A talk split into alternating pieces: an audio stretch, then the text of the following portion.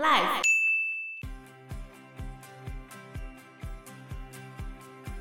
那他们的第三波疫情主要是感染于他们的夜店，所以吧，你看，我就跟你讲，这种风俗店，人与人的接触，人与人的连接是比较密切的嘛。你都没有列管，你当它不存在的情况下，它并不会消失。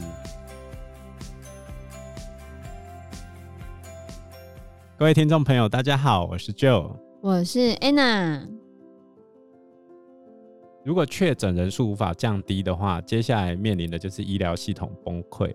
医疗系统崩溃最典型的案例就是最近全地球最惨的一个地方，叫做印度。印度，印度是最近非常非常非常惨的一个地方，根本就是人间炼狱。印度目前的七天平均值终于降下来，没有到三十万人。五月十九号这一天，他第一次降回到三十万人以下。哇塞，那真是一个好消息，因为他在之前光三天就会百万确诊，他最高的时候一天新增是四十几万人呢、啊。印度的疫情为什么会崩溃成这个样子呢？主要是印度他们去年的时候防堵的其实非常的好。相对起来啦，就对他们来说蛮好的，甚至在今年的二月的时候，单日确诊还低于一万人，所以他们认为自己已经战胜了病毒了。结果呢？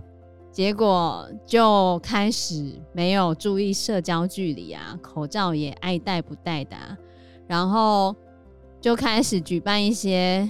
政治跟宗教的活动，像是他们的宗教的活动，他们有那个什么大壶节哦，他们就是全部在那个恒河畔的一个宗教活动，有数百万人参与了这个盛会，大部分的人都没有戴口罩，也没有保持好社交距离，所以政府的松懈是一个大问题啊。哦，这是民众的宗教活动嘛，然后。选举的时候，他们的印度人民党也是举办各种不同的选举活动。然后他们在选举活动举办的时候，也是宣扬他们抗议非常的成功。然后当时就人山人海，一堆人参加竞选活动，然后也很多人没有戴口罩。那都是在三月份的时候，所以后来就爆了，大爆发。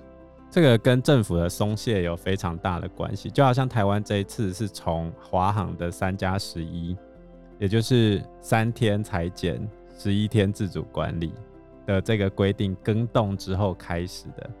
其实我们这一次的主要疫情来源是英国的变种病毒，所以很明确就是从机师那边传染进来，跟诺福特旅馆的管理有很大的关系。对啊，所以。这其实让台湾人学到，就一旦有防疫破口的时候，我们还是要试着跟这个病毒对抗。那要怎么对抗？现在防堵之外，就是接种疫苗嘛。那在印度呢？印度其实是疫苗大国，他们是主要疫苗的生产地。AZ 疫苗其实就是在印度生产的。没错，所以印度当初他们。还在跟中国打疫苗外交，因为当疫情没有很严重的时候，他们也是拿着他们的疫苗开始跟中国进行疫苗外交，所以导致他们自己的民众并没有很多人施打疫苗，然后还打算卖疫苗给其他的国家。他们认为疫情已经远离了，所以政府并没有对药厂积极下单。当时候药厂。在一二月的时候，都有通知莫迪政府说，你要我临时扩产是不可能的。对啊，而且现在疫情严重的时候，你很多人都生病了，是要怎么去生产疫苗？你的疫苗生产的速度就会下降，而且根本就缓不济急啊！所以现在印度整个变成人间炼狱，连氧气罐都没办法拿到。他们很多的城市病床是供不应求的。就是你根本生病了，根本连病床都没有，然后连氧气也没有，很多人要自己去买氧气。我看到最惨的是被诈骗的。对，就是你买的那个氧气，他们就声称是用那个灭火器瓶去改装自己充气进去，可是你买了，而且还花了原本的五六倍的价钱买了回去之后，发现里面是空的，或者是里面根本就是灭火器的干粉，已经很惨了，还被诈骗。但是其实你要想哦，还能够去买这个的，都还是相对有钱的人。那很多穷人根本就是躺在旁边。所以印度这一次的种姓制度也产生一个很大的影响。像现在他们 AZ 已经陆续出来了，可是量一定不够嘛？那他就是利用网络登记。现在家里根本就没有网络，是要对，印度大部分的人是没办法使用网络的。于是呢，就会出现一个状况：乡下地方有疫苗，然后他们在网络上就会组成群组，告诉你那边有疫苗。然后城市的人开了几个小时的车过去。结果注射疫苗的地方排队的全部都是开了几个小时车来的人，就是有钱人也去把穷人家或者郊区民众的疫苗的额度占掉就对了，对吧？其实医疗资源不够，比较有钱的阶级也是产生影响。前几个礼拜我看到有一个三十五岁的印度男星，他的太太把他生前最后的影片 PO 出来嘛，他就拿着。氧气罐在吸啊，他就说：“如果印度有足够的医疗资源，我不会死。”后来他就死了，对，他就死了，真是可怕。他们连火葬场都来不及运作啊！对啊，就是他们的火葬场已经爆满了，超过负荷了，所以很多人的家人染疫死亡之后，尸体只能先放在家里。然后火葬场也直接在户外堆放柴堆，就地焚烧，而且根本就烧不完，因为地面还摆满了很多盖着裹尸布的遗体。全天候的运转之后，柴火根本就不够，所以火葬场还公告要求家属要自带木头。他们还想要去砍公园的木头。哎呦，他们有一些当局是允许民众砍伐公园跟道路的树木来焚烧尸体的啊，但是更多人是丢到恒河里面去。以前是烧一烧，然后骨灰撒在恒河里面，然后就算没有烧丢进去的也是少数。可是现在是你连烧都没办法烧，可能就被丢进去。所以目前印度的状况，如果真的要改善的话，就是必须疫苗整个打下去才有可能呢。其实他们已经打了一亿三千万剂了，可是印度有十三亿人，所以他们的施打率是百分之十。那你这样子要怎么快速的施打也很困难呢？所以总而言之，印度疫情攀升主要的原因就是。防疫的限制放宽啊，民众开始松懈啊，也就是防疫疲乏，然后大家不戴口罩啊，大家举办大型集会，刚刚讲的大壶节就在恒河的那个大壶节，一堆人进行沐浴的仪式啊，还有政府的大型集会，这些种种的原因导致了疫情的升温。当疫情升温之后，他们的医疗崩溃。然后又出现后续更多的问题，而且他的病例扩散到旁边的国家哦。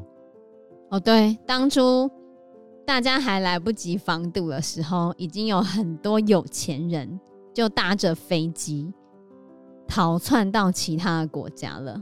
那时候香港还来不及取消印度的班机的时候，不是有那个印度的班机抵达香港？机上就有好几十个人确诊了，对，马上就嗯好，开始禁止印度的那些班机飞过来。在印度周围的亚洲国家，疫情也没有好到哪里去。比较严重的像是泰国，它在五月十九号那一天，它的确诊人数还有三千三百九十四人哦。没错，泰国呢，他们这一波疫情已经是第三波了啦。那他们的第三波疫情主要是感染于他们的夜店，所以吧，你看，我就跟你讲，这种风俗店人与人的接触，人与人的连接是比较密切的嘛，所以你要怎么去管毒品？犯罪跟色情，你都没有列管，你当它不存在的情况下，它并不会消失。可是你带来的后果是全民承担的耶。他们的第三波疫情主要是感染于他们的夜店，所以吧，你看，我就跟你讲，这种风俗店人与人的接触，人与人的连接是比较密切的嘛，所以你要怎么去管毒品、犯罪跟色情，你都没有列管，你当它不存在的情况下，它并不会消失。可是你带来的后果是全民承担的耶。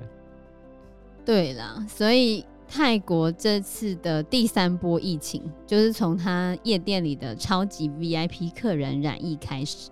那他们的病毒验出来也是英国变种病毒引发的，然后就迅速扩散到曼谷区，还扩散到他们旁边的贫民区。为什么会带去贫民区嘞？主要原因是。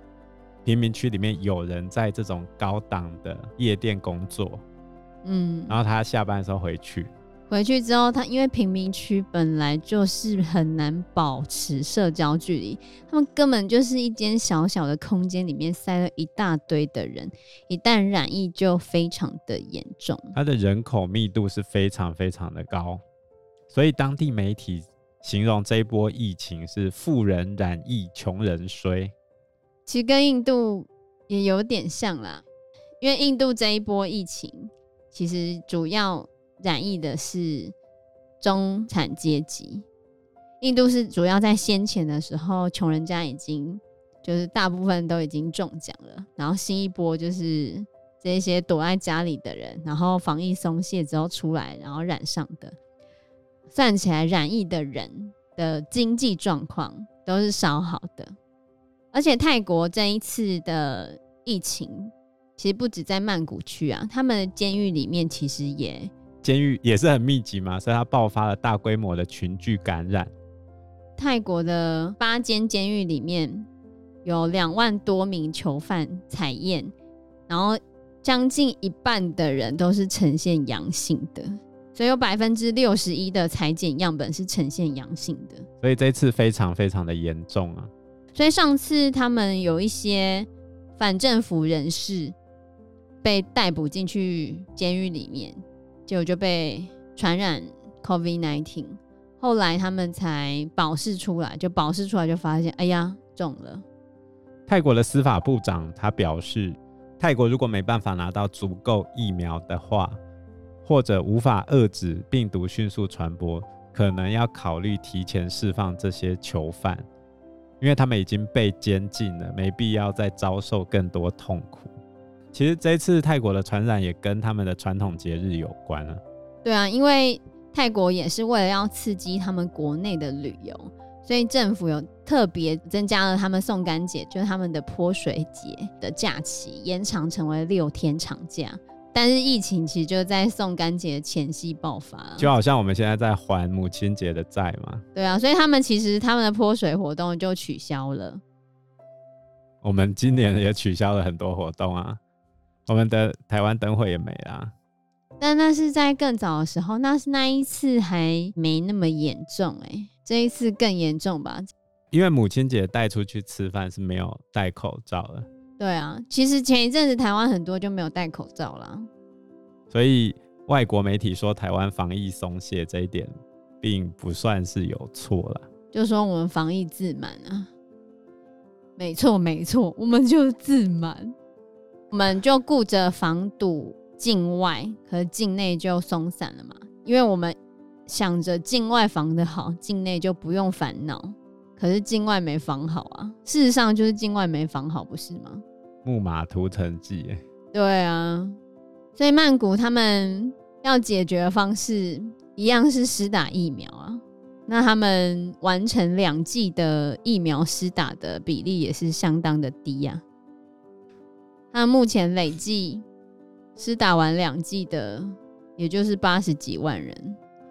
所以这一波疫情啊，实际上真正难处理的就是疫苗跟经济问题。对，所以像台湾现在的旅游业基本上都刮光了。对啊，我们担任旅担任导游的朋友已经很久没有工作了。对于政府决策者来说，就会变得非常困难。我对于外界人来说，那你为什么不封好？你为什么不全面关掉就好？可是当你把经济全部 close 掉了之后，接下来人民会反抗，这些人会活不下去，带给后续的连锁效应其实是更严重，跟多米诺骨牌一样。一张一张倒下去之后，就更难以维持。所以，其实指挥中心在做决策的时候，都是要瞻前顾后，考虑非常非常多的事情。对啊，所以你看，像泰国，他们其实民众也在吵说，泰国政府没有实施封锁啊。那泰国今年为什么没有实施封锁？也是因为经济困窘。他如果封锁的话，第一个是政府支出的成本，第二个是人民经济遭受的损失。无法居家工作的人，他们的财产跟生命如何维持？对啊，所以泰国他们民众也是诟病说，政府没有实施更严格的封锁，但是你实施更严格的封锁，就会产生后续经济的问题，那你也没有办法解决经济的问题。那为了让经济好的话呢，就是开放那些观光嘛。可是开放了观光之后，就加速了疫情的传染。所以回过头来说，为什么台湾一定要研发自己的疫苗？不会受制于人啊。对，我们必须要双线进行啊。可是回到一开始讲的，台湾的这种蛋白质疫苗，它做出来的速度是比较慢的。另外一方面，当然也是受限于我们的技术嘛，所以才会一直拖到现在。对啊，所以目前泰国他们也是希望可以让全体的民众接种疫苗。可是泰国的人口大约是将近七千万人，可是他们施打的民众也是九十万人。你就可以发现亚洲国家的接种速度都比较慢。他们目前。投入使用的疫苗是中国科兴疫苗跟 AZ 疫苗，但是民众无法自行选择要接种的疫苗啊。有疫苗就是好疫苗，对，能够接种比较好。那他们的目标是五千万人接种，也就是希望他们七成民众要达到接种的目标了。